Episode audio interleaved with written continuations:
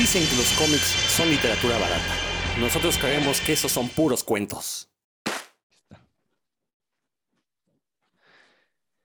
Bueno, ya estamos de nueva cuenta aquí los cofrades de puros cuentos prestos para iniciar una nueva emisión. Ahora la alineación ha cambiado un poco. No está Héctor Macoy, a quien le mandamos un saludo, no pudo estar, pero pues llegó Roberto Murillo, que ya tenía tiempo sin venir. Es así como que yo no sé si se peleó con Héctor o qué, pero casualmente cuando Héctor no viene, Roberto sí.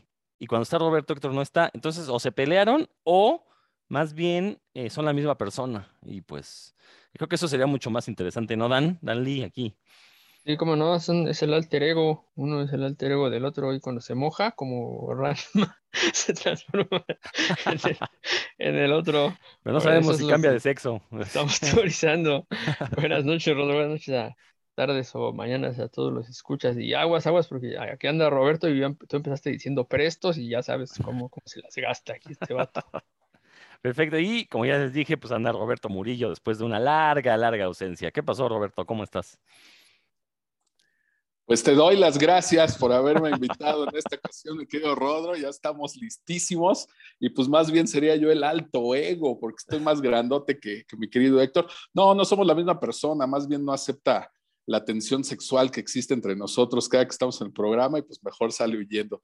Desde aquí le voy a mandar un grandísimo saludo donde sea que, que esté sentadito escuchándonos, que le llegue hasta por allá nuestro saludo, un caluroso abrazo y pues esperemos vernos por aquí en el próximo programa. Por lo pronto ya estamos listísimos aquí para comenzar.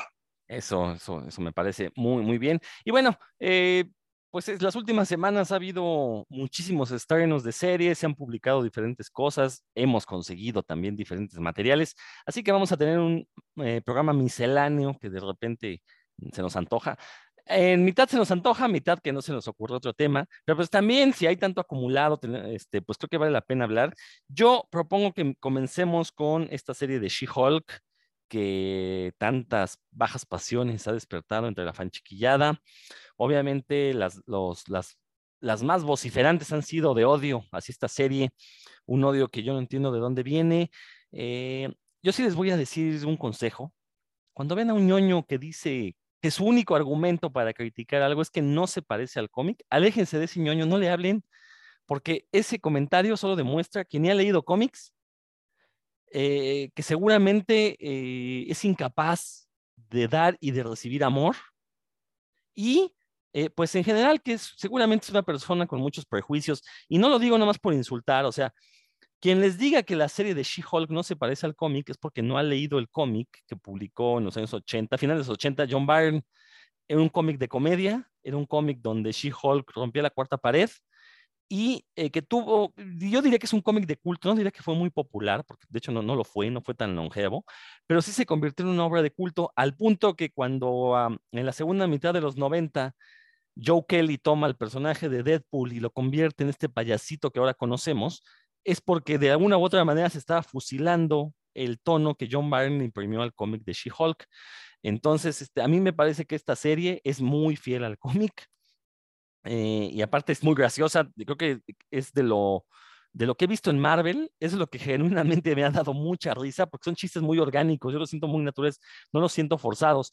Eh, y eso es algo que ahorita también voy a platicar acerca de la película de Thor, de Love and Thunder, que pues no había podido ver, pero ya que se estrenó en Disney Plus, pues ya la pude ver por fin. Eh, pero ahorita que lleguemos al tema, entonces esta serie de She-Hulk, que la verdad a mí en lo personal me está gustando muchísimo si, acaso tuviera que encontrarle un defecto, pues es esta cuestión de la duración. Yo estaba acostumbrado a que las series de Marvel duraran 45 minutos, una hora, y esta, si bien nos va, dura 25 minutos, porque el último capítulo fueron como 22, o sea, poquito más de 20, ¿no? Y entonces de veras uno se queda así con, no, ¿cómo ya se acabó, no? Eh, pero en general, me parece que es una serie que está funcionando porque es muy sincera. Como que los creadores fue así de, pues nos encargaron que hiciéramos She-Hulk, vamos a leer los cómics, se ve que leyeron la etapa de John Byrne y tomaron totalmente ese tono y creo que está funcionando muy, muy bien. Eh, habrá que ver, habrá que ver qué pasa con Deadpool 3. Bueno, si es que se llega a hacer, ya no sabemos qué vaya a pasar con Disney, aunque Ryan Reynolds haya dicho que está anunciada, pues no, No, no, no, realmente no sabemos si se vaya a dar. Pero bueno, es una serie que eh, obviamente es una serie cómica y así se anunció desde un inicio que iba a ser una serie cómica. No es la película, de, la serie de acción que le meten chistes porque es el estilo Marvel en el cine. No, no, no, no va por ahí. Esta sí es una serie que se nos vendió desde un inicio que iba a ser una comedia y pues es perfectamente natural que una comedia tenga chistes, ¿no? Entonces, entonces, repito, la serie sí se parece al cómic, así que si escuchan a alguien diciendo que no se parece al cómic es porque uno no conoce el cómic de She-Hulk, de John Byrne al menos. Eh, tengo entendido que también el de Dan Slott era muy, muy, muy cómico, entonces, pues, y el de Dan Slott es como el más reciente, entonces, pues, si alguien dice que no se parece al cómic es porque nunca leyó She-Hulk. Eh, decía yo que es porque no podía ni dar ni recibir amor, pues no, o sea, es gente que, que, cree que eh, las personas no lo quieren por, por sus gustos estrafalarios, no, no los quieren porque son nefastas personas, los gustos no tienen nada que ver. Y decía yo que eran perfectamente ignorantes, pues eso, porque ignoran eh, sobre cómics, ignoran sobre eh, las noticias que se dieron de la serie, e ignoran también pues que ya vivimos en un siglo XXI donde pues el que una mujer perdee, eh, y si lo hace por gusto propio, pues está muy en su derecho, no, eso no tiene nada que ver con si tiene que pedirle permiso a un varón o no, porque esa polémica escena del perreo, que aparte es una escena post créditos, ni siquiera es parte de la historia, pero que yo supongo que los que son fanáticos de la, la, cantante que sale en ese capítulo, yo no la conozco, la verdad, este, ¿cómo se llama? Don, ay, ¿cómo se llama la, la cantante esta rapera? Está bueno, nos acordamos, ¿no? Pero sale ser una cantante muy famosa en Estados Unidos, eh, pero supongo que para los fans de ella, pues habrá sido doblemente eh, chistosa esa escena. Para los que no somos fans, pues, hombre, es She-Hulk perreando pues, ¿qué más esperábamos, no? Pero bueno, a ver, Roberto, tú que no habías estado presente, platícanos un poquito qué te ha parecido esta serie de Hulka, abogada Hulka. Este, pues miren, mi querido Rodo dice que se le antoja que fuera más larga y pues yo le doy la razón porque la verdad está tan divertida que efectivamente el último capítulo fue así como que apenas estaba empezando y ching, ya se fue de la nada, ¿no? Este, como, pues como adolescente en toda su precocidad, dejó salir ahí los, los chistes, eh, lo que lleva la trama y pum, se acabó. Bueno, yo creo que aquí eh, me gustaría resaltar, para empezar, sí hay algunas diferencias en cuanto al cómic, pero no me refiero ni al tono ni al personaje, nada. El problema es que todos quieren ver las historias exactamente adaptadas como son en el cómic, pues es una tontería, ¿no? Aquí le cambian el origen eh, sí lo hacen como más, más rápido, más ligero, pero pues yo creo que eso se agradece. No quería ver eh, cinco capítulos de origen de, de She-Hulk, la verdad, estuvo bastante bueno y hay mucho fanservice. Desde el primer capítulo ya estás viendo prácticamente una batalla contra, contra Hulk, ¿no? O sea, que se agarren allá a guamazos.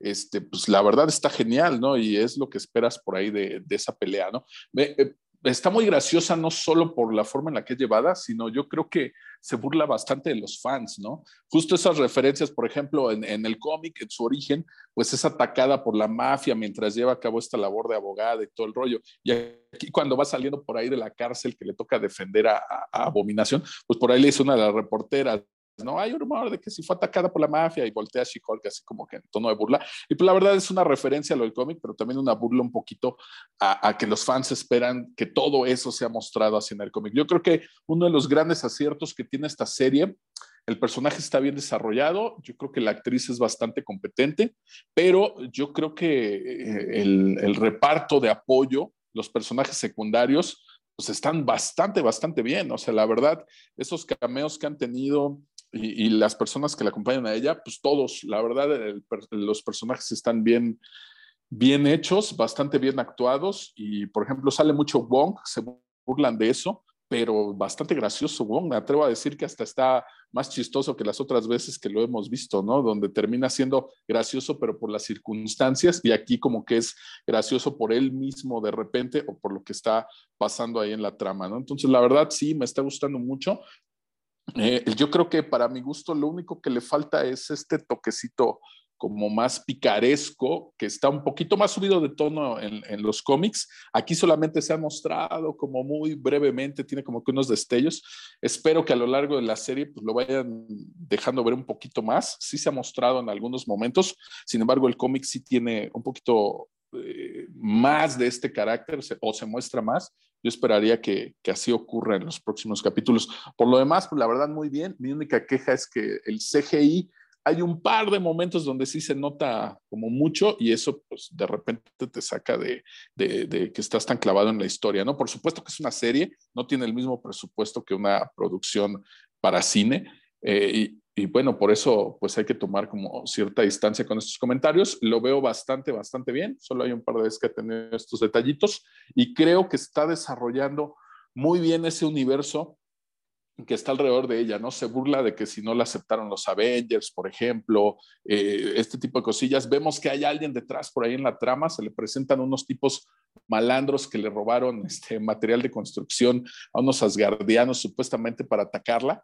y pues por ahí podemos estar viendo el origen del, del Demolition Team que sale por ahí en los cómics probablemente.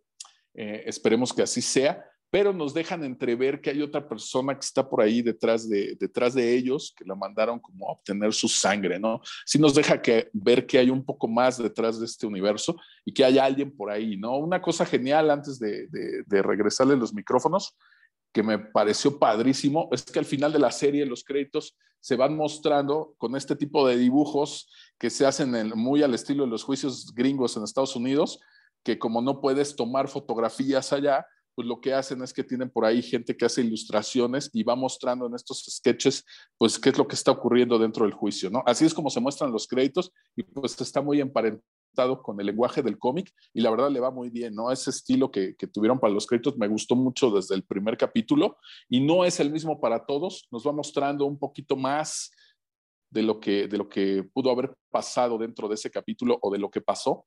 Entonces, un, gran acierto, yo creo, creo, que desde principio a fin, todos los capítulos hasta ahorita incluyen una escenita post créditos muy corta, pero la verdad todos han sido pues como bastante graciosos o han estado bien llevados y pues creo que eso también es un acierto. Me ha, me ha gustado en general, incluso la, la, aparición de Hulk, que por momentos pensé que iba a ser chocante, este, pues no, ha estado, ha estado bien. Yo creo que, lo, lo, tuvieron solo en su justa medida y también nos muestra un par de cosillas que podrían pasar ahí en el futuro con el personaje. Lo de Abominación también bastante bien. Lo de Titania, que pensé que solo era un pretexto para medio mostrarlo en el primer capítulo, pues ahorita en el cuarto ya vuelve como a aparecer.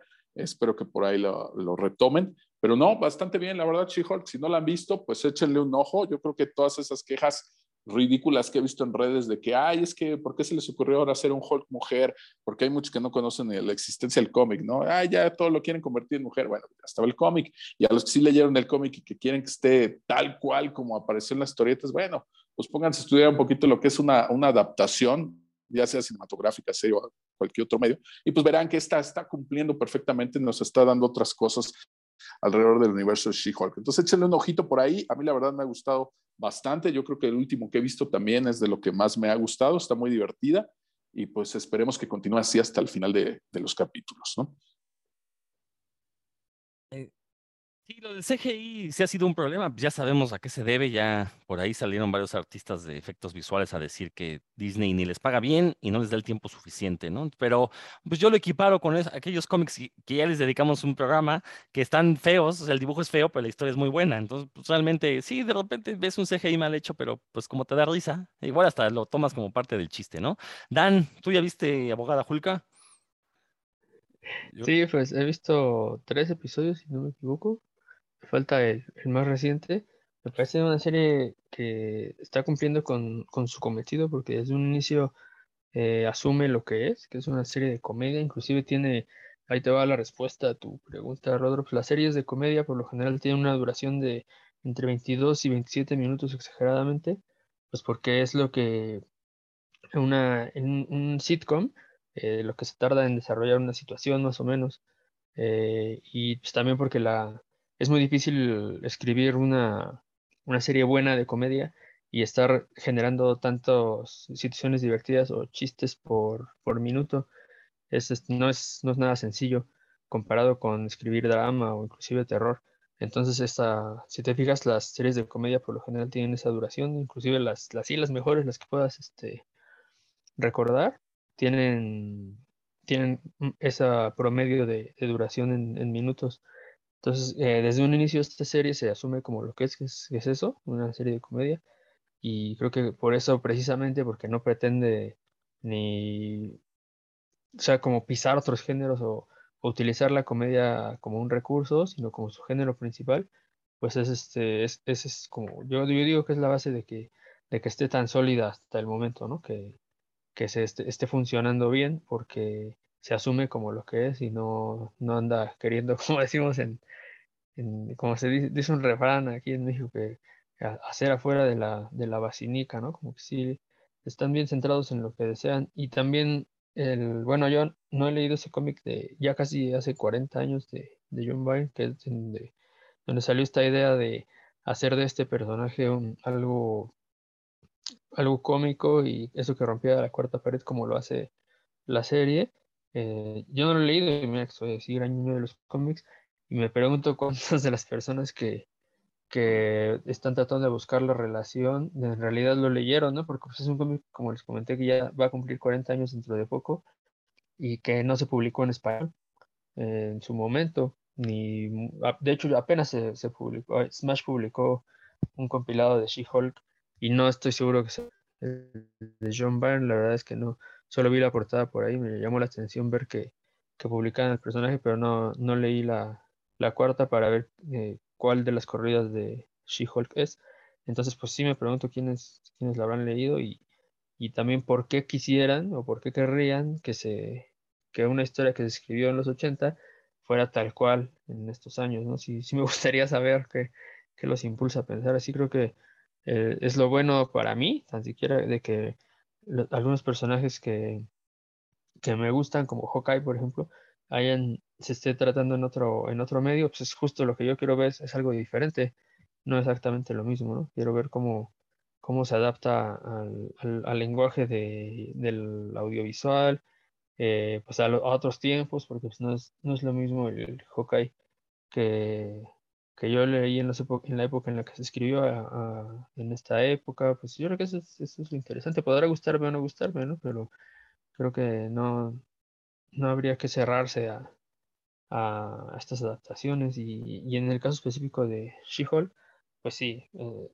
está funcionando como comedia porque se lo toma así, está muy claro que los guiones eh, eh, se fijan ¿no? como, la historia principal, vamos a llegar, en este episodio vamos de aquí a acá, dramáticamente, y en el, en el camino pues vamos a ir salpicando de chistes porque pues, es un programa de comedia.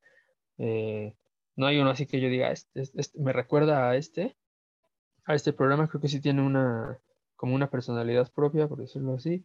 También la, la actriz que, que, eligieron para She-Hulk pareció muy buena opción porque en realidad cuando no está transformada, digamos, cuando no es este, cuando no es la, la mujer verde musculosa, no se parece mucho, ¿no? A, a She-Hulk, inclusive este, se ven, pues parecía como una señora, digamos que una señora que se transforma en, en modelo, por decir, y, y también eso para mí le añade algo de comicidad y pues es la, el personaje es muy inteligente, entonces eh, reacciona, sus chistes también por eso son inteligentes, las situaciones en las que, cómo resuelve las situaciones es, es algo inteligente, muy bien, yo creo que hasta el momento muy bien trabajado por los guionistas y pues esperamos que así se mantenga al final, que no aplique un Miss Marvel y se, se, este, se desinfle todo y no, nos den la torre. Ojalá que se mantenga así porque pues, es lo que hace que las audiencias quieran, quieran otra temporada o al menos ver qué, qué sigue ¿no? con el MCU.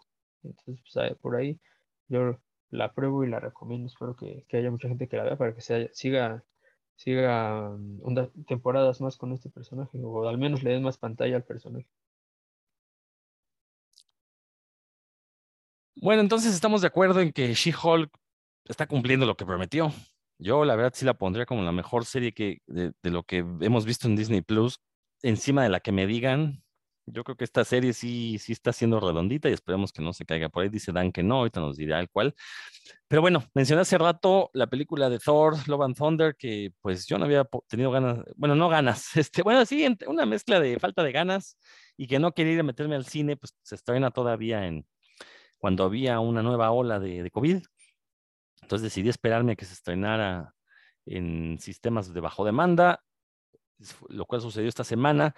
Y la verdad es que estuve gratamente sorprendido con esa película. Ahorita está, eh, fuera del aire platicaba con Dan que sí cierto, Thor, o sea, la primera película me parece a mí que fue muy buena, pero las dos siguientes como que no daban pie con bola. Y yo esperaba lo mismo de esta, o sea, eh, hay que entender que el director Taika Waititi, pues es un director de comedias, todas las películas que hizo antes de Thor son comedias, son muy buenas, pero es una comedia, como diría, muy sencilla, muy sincera. Y en el caso de Thor sí sentía los chistes yo como que quería hacer payasadas, ¿no? O sea, aprovechó que le habían dado la chamba en Marvel y quiso hacer muchas payasadas, por eso fue que eh, Thor, Ragnarok no me gustó. Y esperaba lo mismo de esta, pero aquí me topé con una película cuyo, que sí está pensada eh, para que los chistes sean partes de la historia y, e incluso aportan, ¿no? Los que no la hayan visto, bueno, por ahí van a salir un par de cabras que la verdad cada vez que aparecen son la gozadera, pues son muy graciosas. Eh, es un chiste muy bobo, sinceramente, el de las cabras, pero vamos, de algo sirve en la película, para algo sirve que, las cabras hagan sus, sus onceras, ¿no? Entonces, que este, digo, aunque sea para adornar la película, pero es un adorno bienvenido.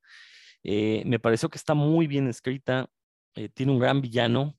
Ahí sí no he leído yo el personaje del carnicero de los dioses en los cómics, supongo que obviamente eh, va más serio, pero creo que acá le dan una buena justificación para convertirse en villano y eh, la actuación de, ay, se me, se, me, olvida el nombre de este, del que hizo de Batman.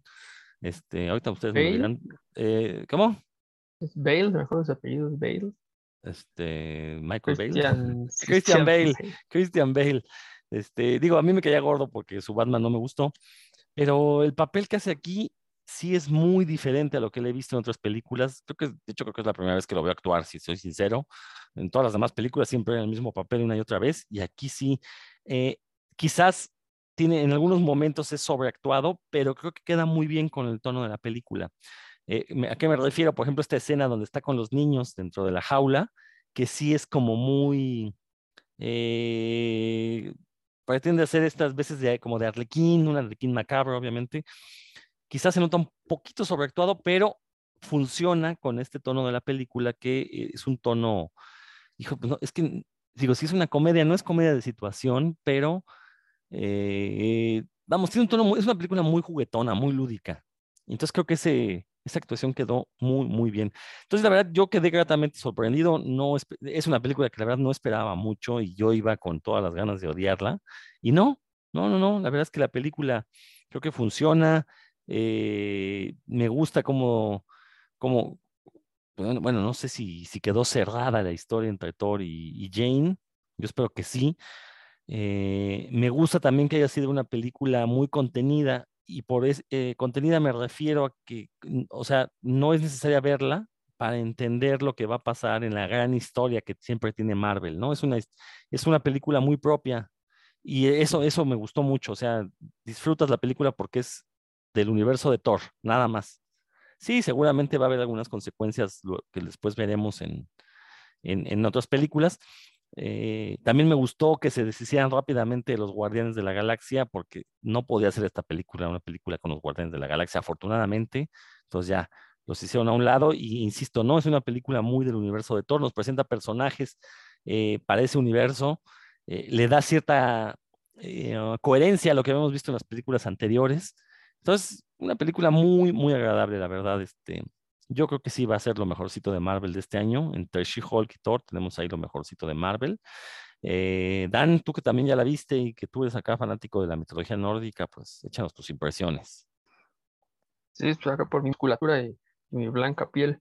Este, pues fíjense que a mí esta película me sorprendió gratamente porque las, películas de Thor, las previas, pues, no eran como mis favoritas. No, espero, la verdad, después de la 1, que no me pareció gran cosa, me pareció ahí como que eh, pasaba, no sé, se me pareció muy superficial.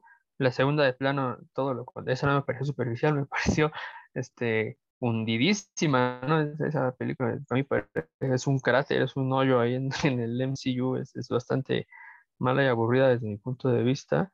Eh, después vino Ragnarok, que pues, se fue todo, todo lo contrario, ¿no? Ese no está en, un agujero, pero es mucha, mucha pirotecnia, demasiada, o sea, se, como que tira para muchos lados y que a pesar de que tiene escenas memorables y pasan cosas muy dramáticas con el personaje, pues es una cosa tras otra, es como una, una una montaña rusa que no está muy contenida, ¿no? Es una montaña rusa que no parara, que, nada más está todo el tiempo subiendo y bajando.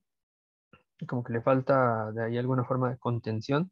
Y entonces yo en esta película no me esperaba gran cosa, el personaje no era, no es de mis favoritos del, del universo Marvel, eh, pero creo que sí han sabido con, precisamente con Thor darle, darle continuidad al personaje, no, no, es, este, no, es, no es uno que, que no aprenda, ¿no? Que, que, sea el mismo en todas las películas.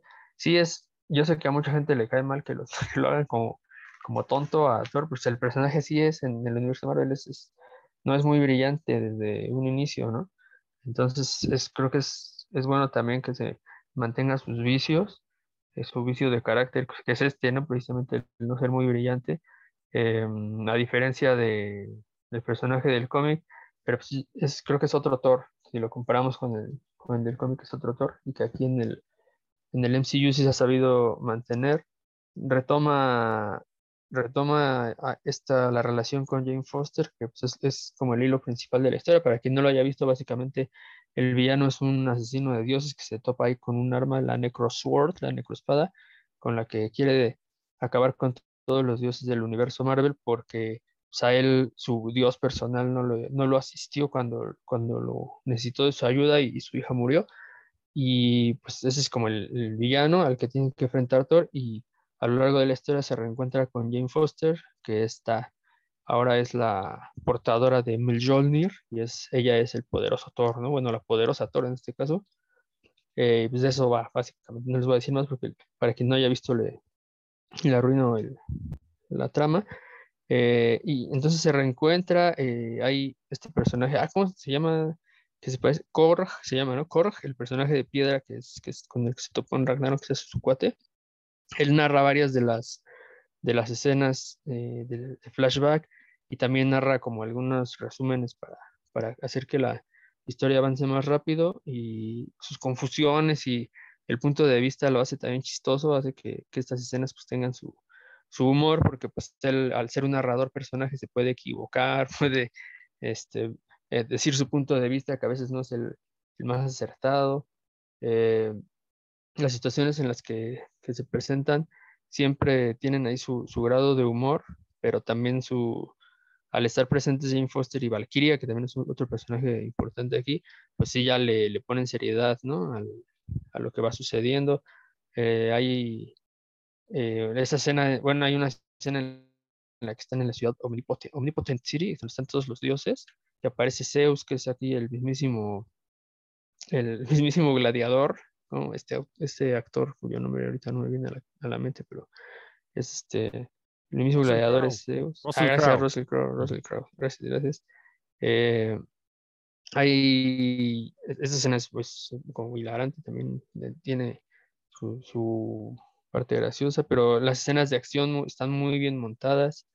Eh, salen al, ya casi para el final nos va a arruinar la, escena, pero sí salen un montón de niños arte marcialistas, ahí los van a ver en acción, está bastante bien, bastante bien hecha esa escena. Eh, cuando pelean en equipo los, los Thor, bueno, Thor con Stormbreaker, su hacha y, y esta Jane Foster Thor con, con Mjolnir y a la vez y a veces se les, se les une Valkyria con el rayo de Zeus, ¿no? Está, la verdad, sí, esas escenas muy, muy bien montadas, eh, bien hechas las coreografías. Entonces me sorprendió en general, es de las pocas películas del, del universo Marvel que, que generalmente yo las veo como en cachitos de media hora y esta sí, no, esta yo sí quería terminar de verla de un jalón, ¿no? Como, pues vamos a ver qué más, qué más sigue, qué más sigue. Es secuela ahí entre mis favoritas eh, junto con Winter Soldier y otras por ahí que también me han gustado y, sí, como bien dice Rodrigo, que hace muy bien el, este, como mancuerno, digamos, con She-Hulk para, para darle alce a, a, lo que fue el MCU este, en este año y pues para cerrar con fuerza. Eh, ah, bueno, esta por cierto que yo la vi también apenas que se estrenó en Disney Plus, porque pues, ya, que mi hermano Saiz Ruiz, que se escucha de puros cuentos, me, comparte su cuenta de Disney Plus, no voy a estar pagando películas de Disney en el cine, obviamente, pero luego, ahora que la vi, sí dije, ah, esta sí habría valido la pena verla en el cine por el, por el despliegue visual que tiene en algunos momentos, ¿no? Que sí está bastante, eh, pues llama, mucho la atención. Y el soundtrack de, con canciones de Guns N' Roses también ahí, eh, como algunas muy bien puestas, otras nada más ahí como que las pusieron queriendo levantar emociones, pero pues no, como que no concuerda tan, tan, tanto la canción con lo que está sucediendo. Otras sí, otras sí les quedaron chidas. Y pues el final es muy, muy emotivo, creo. No sé, para ustedes que ya la vieron, eh, supongo que pensarán lo mismo. Ustedes que también, aparte, tienen sus, sus vástagos, eh, o su vástaga, como el Rodro. Les, les, llamará la atención ese final. No les voy a decir a los, a los que no lo hayan visto, pero está, está bastante emotivo y chido. Y bueno, también, hasta inclusive en las de postcrédito se da por ahí una sorpresa, ¿no? También que yo creo que va a aparecer más adelante en el, en el MCU. Sí, me sorprendió gratamente. Creo que tiene eh, varios ahí o, como hoyos argumentales que uno perdona porque se. Aunque los, los tiene ahí, no se pueden ignorar una vez que, ya se terminó de ver la película, pues eh, fueron para que la trama avanzara más con más ritmo y pues cuando eso se logra también, aunque sea un error, pues se, se disculpa, por decirlo así. Así que pues, sí, yo también la recomiendo, me, me, sorprendió bastante y me divirtió, que yo creo que es lo más importante en, en, una película de este tipo, ¿no? De superhéroes, que uno se divierta y se vea ahí a los, a los personajes pues, luchar por ideales y, y, ser en realidad esto, ¿no? Héroes que salvan gente. Eso es lo que uno quiere ver en una de estas películas y tiene más que eso aparte, se van a encontrar aparte de los héroes, un romance y, y cosas muy emotivas eh, de la mitad para el, para el final. Así que pues échenle un ojo, no se van a arrepentir. A ti, Roberto, ¿qué te pareció? No, pues eh, a mí sí me tocó verla todavía en cines. La verdad, bastante buena. Creo que sí fue de estas películas que se nota que fueron escritas para el personaje y no como parte de alguna otra cosa, ¿no? Sí se le nota. Eh, qué bueno que te la pudiste aventar completa, mi querido Dan, y que te gustó, porque si hacía cachitos como que no. La verdad está bastante buena, digo, los personajes que salen ahí, esta parte de los niños, yo creo que apela a esto que dices de la emotividad, pues prácticamente desde el inicio, ¿no? Porque este asesino de los dioses pues logras empatizar con él, ¿no? O sea, desde que ves que, que, están muriendo por, por la falta de agua y por la sequía, y desde que ves cómo abraza a la niña ahí que se muere prácticamente bajo sus brazos, este, pues ya desde ahí logra, logras empatizar fuertemente con el personaje y de ahí pues que haya una coherencia en sus acciones, ¿no? Que cuando secuestra a los niños, pues sabe que por qué le dolió lo de su niña, o hacia el final que mencionabas ahorita de la película, pues todo va apelando como, como esta parte. Entonces sí tiene una coherencia, eh, realmente creo que sí me gustó. Los personajes como salen ahí también me gustaron mucho. Valkyria, bueno, este Korg, que, que, que, algunos se quejan por ahí de Korg, pero pues están apelando un poquito a este primer Thor de los cómics, ¿no? Justamente es ese Thor que, pues, que era el, dios este, como, como sacado de una película de Shakespeare, ¿no? Ya decía por ahí Tony Stark en la de los Vengadores, ¿no? Vuestra madre sabe que usáis sus cortinas y esta cosa, pues están aludiendo a ese, a ese mismo personaje, ¿no? Justo en el primer cómic de Thor, donde sale Journey into Mystery, salen estos personajes de la, de la raza de Korg, son los que tratan de invadir el planeta Tierra y son a los primeros que se enfrenta a Gitor. Entonces, para mí tiene mucho sentido que Korg siga apareciendo por ahí eh, en las historias de Thor, ¿no?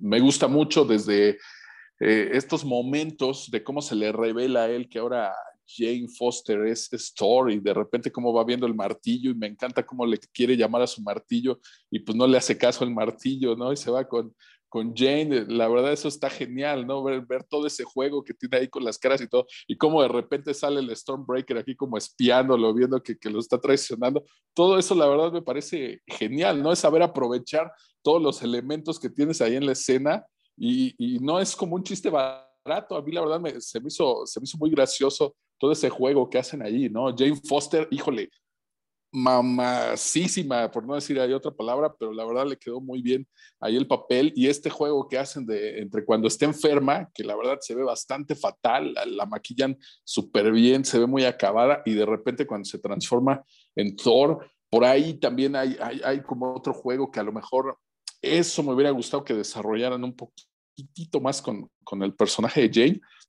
pero yo creo que ahí no se acaba, ¿no? Porque eh, cuando se iba a terminar, justamente dijo mi hijo, pero no se muere, y seguro se va al Valhalla, ¿no? Y efectivamente, vemos que al final Jane Foster está en el Valhalla y pues ya sabemos que estando ahí, bueno, pues hemos visto en los cómics cómo regresan los personajes de ahí del Valhalla. No digo que ese vaya a ser el futuro de Jane Foster, pero pues cuando menos queda por ahí, para mí un gran acierto haberla rescatado después de que no apareció para nada en la, en la 3 y que ya no se le mencionaba, simplemente que habían terminado su relación. Yo creo que fue un gran acierto. Es un gran personaje, le queda muy bien. Natalie Portman, pues guapísima siempre, le queda excelente el papel, ¿no? Entonces, no, para mí fue una muy buena película, queda muy bien. Yo solamente esperaba que le llamaran de otra forma a este, último que nos dice Dan para no arruinarles la película. Yo tampoco se las voy a arruinar, pero esperaba que le dieran otro nombre a este personaje que aparece con él al último. Es lo único que a mí como fan de cómics me faltó, porque pues sí aparece un personaje bastante similar en los cómics y alguna película animada, entonces yo esperaba que se le diera por ahí, se le nombrara de esta manera. Fue como el único, el único guiño que me faltó. Por lo demás, pues no, muy, muy buena película. Este, no, no se llama así, pero por ahí va, por ahí este, Dan me está diciendo, sí, por ahí las primeras, las primeras que son tres, cuatro letras, sí van por ahí, solo que terminan con otras dos distintas. Y este, la verdad está muy bien.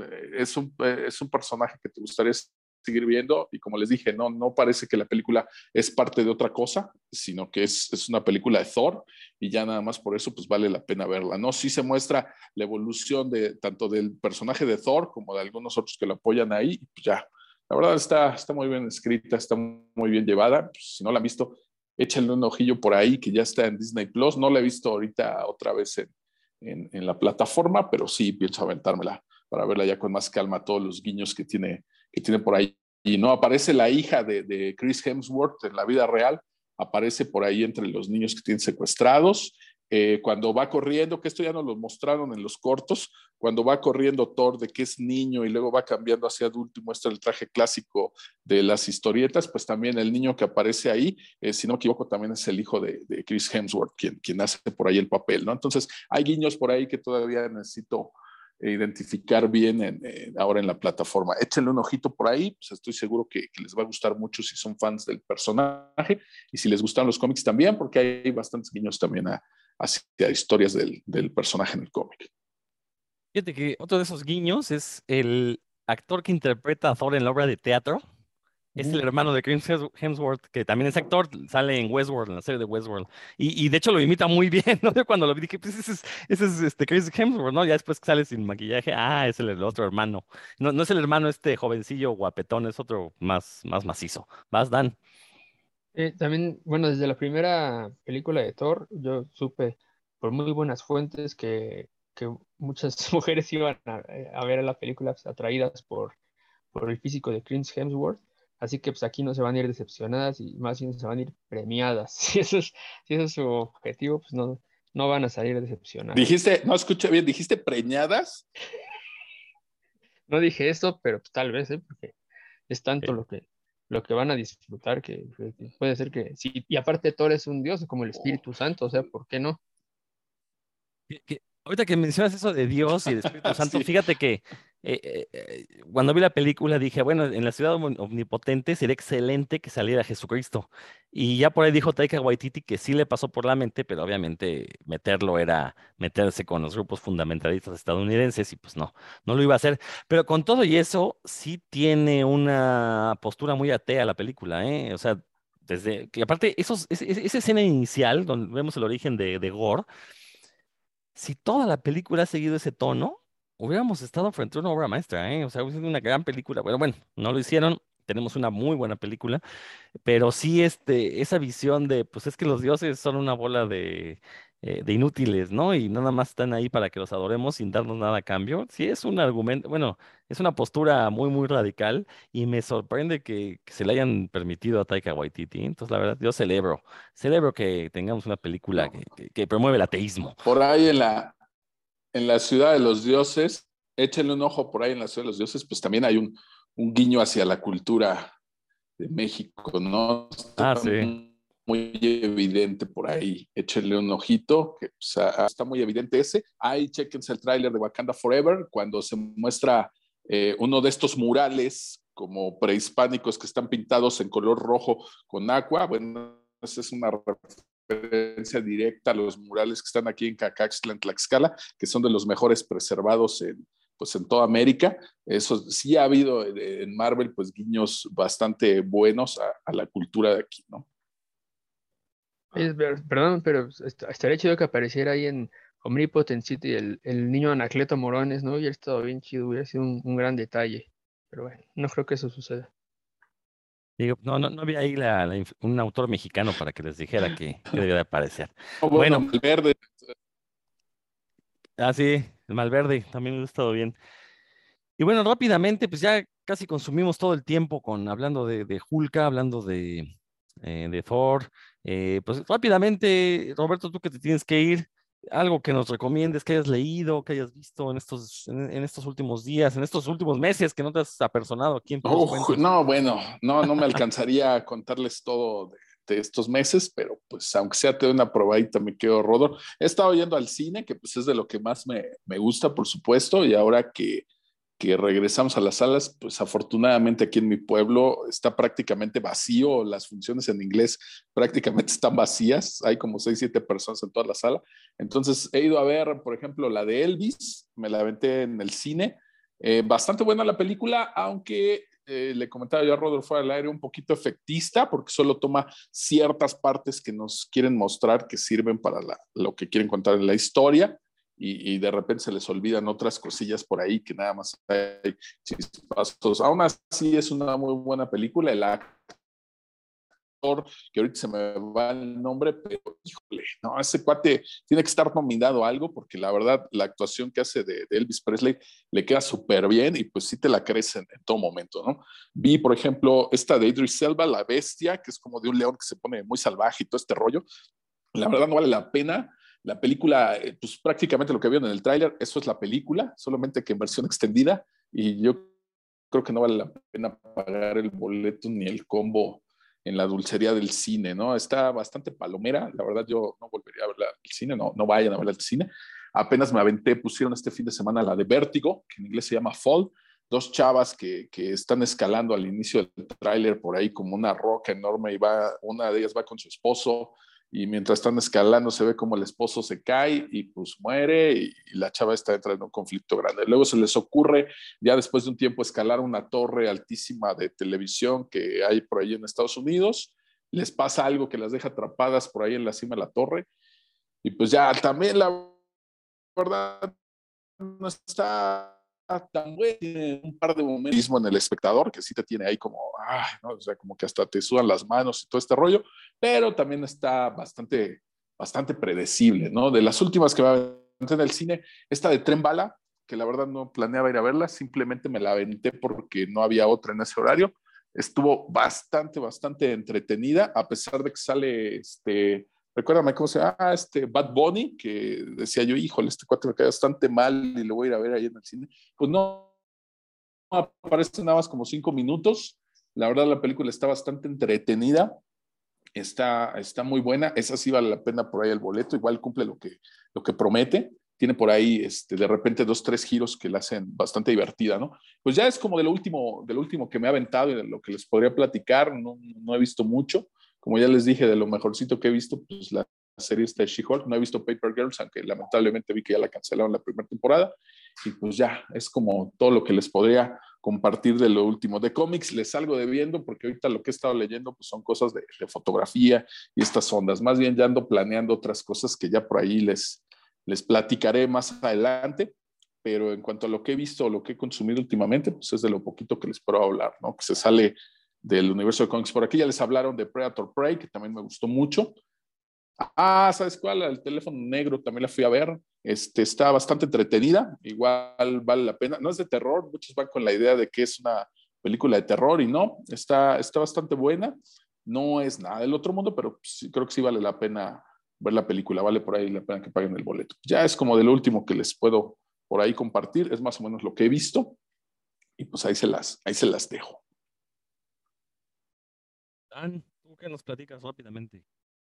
Pues igual, da- da- rápidamente, como para no, no abundar en este, bueno, para no abusar del, público, pues me leí un cómic que salió de Batman, que está muy bueno. Se supone que va a ser una serie de 12 números, eh, cada uno autoconclusivo, que se llama Batman One Bad Day.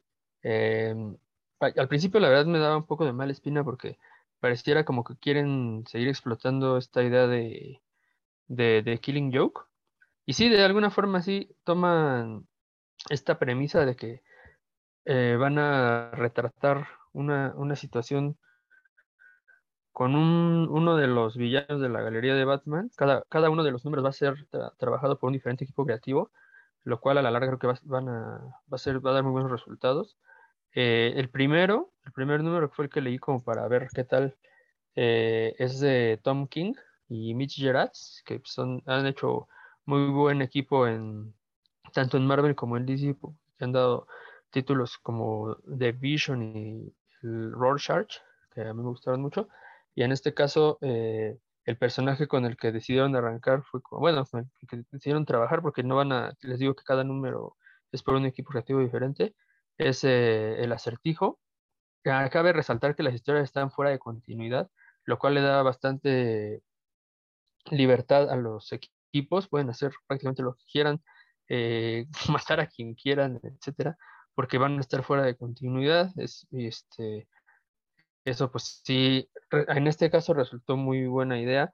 Los números son de 56 páginas, eh, entonces también les dan chance de, de desarrollar la historia como de forma ade- adecuada, no, no se siente en ningún momento ni apresurada ni, ni cortada antes de, tiempo, ni tampoco lenta, tan siquiera esta. Pero bueno, Tom King sí, la verdad, a pesar de que luego sí aburre o, o exagera con los traumas que les manda a sus personajes, cuando se pone, cuando las cosas le gustan y trabaja en serio, hace muy buenas, muy buenas obras, y en este caso es una de ellas. Eh, les digo, la premisa principal de la, de la serie completa es como mostrar un, un plan maestro de, de algún villano de Batman que lleve a, a Bruce Wayne, a Batman, a tomar una decisión pues muy importante, ¿no? El que cambiaría, digamos, su forma de ver el mundo, como pasó en Killing Joke, ¿no? Que, que este, el Guasón puso en el Joker, eh, llegó a esta idea, ¿no? De qué, qué podría pasar a, a una persona, más o menos, en este caso el comisionado Gordon, si tuviera un pésimo día como le tocó a él, según, ¿no? Entonces, esta, es esa- esta premisa es lo mismo, pero con diferentes villanos, como el Riddler llega a la misma conclusión. ¿Qué le pasaría a Batman si, si lo llevamos al extremo y, y aquí ponen al acertijo utilizando su intelecto al máximo para de veras acorralar a Batman de una forma en la que tiene que tomar una decisión que ya lo va a cambiar para siempre. Eh, aquí esto, esto no les arruino nada porque pasa en la primera página. El acertijo asesina así en la calle, en, un espacio abierto y frente a varias cámaras a una persona. Y es algo que pues, él nunca había hecho, ¿no? El por qué lo hace y a, y a dónde va a llevar esto a, a, a los personajes, especialmente a Batman, y todo lo que había planeado el acertijo antes de llegar a ese, a ese momento, eh, de, eso, de eso se va a tratar toda la historia. Y aparte nos deja ver como algunas escenas de la infancia de, de Riddler y, y como que de alguna forma por qué, por qué llega a comportarse como se comporta ya en, esta historia en específico y a lo largo de, su trayecto como villano de Batman. Me parece que si, bueno, los, lo, este es el número uno, les digo, es una serie de 12 números, uh, cada uno va a tratar a un villano diferente. Hasta ahorita los que recuerdo son el segundo, que el que viene es el de Catwoman, va a haber uno de Clayface, otro de Bane, no recuerdo los demás, pero obviamente no está el Joker, porque pues, el Joker ya, en teoría, ya tuvo su, su One Bad Day con Killing Joke. Y me pareció una muy buena idea. Espero que si, si todos están al nivel del número uno, pues sí va a ser una serie que va a marcar época, porque eh, la historia está muy bien planeada, excelentemente ejecutada. Veras, los, los dibujos son buenísimos y también la secuenciación, la narrativa. Eh, es muy buena la selección de escenas, eh, la selección de palabras, los diálogos. A mí me, me sorprendió porque pues, no estoy acostumbrado, la verdad, a que en DC con Batman a leer al, algo de tanta calidad. Eh, porque pues ustedes saben, ¿no? A Batman precisamente porque es lo que más vende, pues, ya saben que va a vender como sea y no mandan a lo mejor del, del equipo.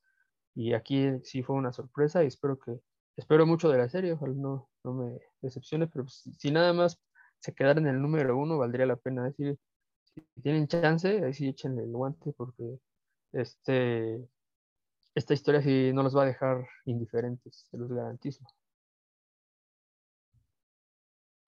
Pues habrá que checarla, habrá que checarla ya, ya que salga el compilado. Espero conseguirlo. Baratón, baratón, como he conseguido los últimos cómics. Yo, antes de que se nos acabe el tiempo, porque pues estamos en una cuenta gratuita de Zoom, se nos va a acabar. eh, precisamente de hablando de cómics baratos, eh, me conseguí la publicación de Televisa de un título que se llama Cosmic Odyssey. Es eh, un cómic escrito por Jim Starlin, a quien conocerán por sus obras de la, la Guerra del Infinito, El Guantelete del Infinito, y dibujado por Mike Miñola. La verdad es que era un cómic que yo ya sabía que existía, nunca había tenido oportunidad de leerlo. Y básicamente es la típica historia de superhéroes, la típica historia cósmica de superhéroes. salen ahí Superman, este, Linterna Verde es John Stewart, Starfire. Vamos, es como un cómic de transición entre los nuevos titanes, entre la Liga de la Justicia. Pero me está gustando muchísimo porque precisamente son de esos cómics que leí cuando era niño, donde los superhéroes pues básicamente tenían que enfrentarse a un, a un mal mucho mayor. Eh, pero obviamente tenemos a un Jim Starlin encantado de contar una historia con estos personajes. Este, básicamente lo que sucede es que Darkseid descubre que la antivida quiere destruir a- al universo y él no puede solo, entonces tiene que pedirle ayuda a los héroes de la Tierra. Es una historia muy clásica. O sea, tenía yo años que no leía una historia de superhéroes tan clásica. Eh, van a encontrar los clichés de todas las historias de superhéroes, pero vamos, escritas por un autor que inventó esos clichés, ¿no? Entonces, eh, hay que aprovechar que ahorita Televisa la, la publicó. Eh, está carísima. Yo afortunadamente me la topé ahí afuera del Metro Hidalgo los sábados a menos de la mitad de precio. No quiero saber si, si fue robada, si es mercado gris o qué, pero sinceramente los cómics de Televisa podrían costar mucho menos. Yo sé que son ediciones muy bonitas, eso hay que reconocérselo. Las ediciones de estas que están sacando en pasta dura están magníficamente hechas. Eh, el cubrepolvos trae una portada, el, la, la tapa trae un dibujo diferente, entonces pues, eso le, vamos, están muy, está muy bien, está muy bien pues, pero sí el precio se me hace muy, muy caro, por eso es que acudo a estos lugares para encontrarlas más baratas. Eh, y pues nada más quería mencionar eso, ¿no? Tenía mucho que no leí una historia de superhéroes como las que leí en la infancia y creo que esta de Cosmic Odyssey vale mucho la pena, sobre todo también para ver el dibujo de Mike Miñola antes de Hellboy, eh, un dibujo pues sí muy, muy clásico, muy en la onda de, pues el de, de, DC de finales de los años 80 a mediados de los años 90, eh, ver a Mike Miñola dibujar a Superman, dibujar a Darkseid, dibujar a, eh, a bueno, a John Stewart, la verdad es que funciona, funciona muy bien. O sea, es de esos cómics que, están bien narrados a todo nivel. Entonces, si se lo topan por ahí a buen precio, se los recomiendo mucho, sobre todo si son fanáticos de estas historias clásicas de superhéroes. Eh, no esperen un dibujo espectacular como el que ahorita nos, el que están acostumbrados los cómics actuales. Es un dibujo, como ya dije, mucho más clásico. Eh, quizás es un dibujo muy narrativo, en algunos momentos podrán sentirlo muy cargado, pero pues así eran los cómics en aquellos años. Y pues yo creo que aquí nos despedimos porque ya nos quedan nada más tres minutos de esta cuenta gratuita de Zoom. Roberto, si gustas despedirte, por favor. Claro que sí, pues un gustazo estar aquí con ustedes. Ya por último, se me había olvidado mencionarles, ya no tarda o ya está por ahí en plataformas Top Gun Maverick, otra película de la que no esperaba yo nada y que me gustó mucho, mucho en cines. La verdad, la primera de Top Gun pues, se me hace una película buena, secas.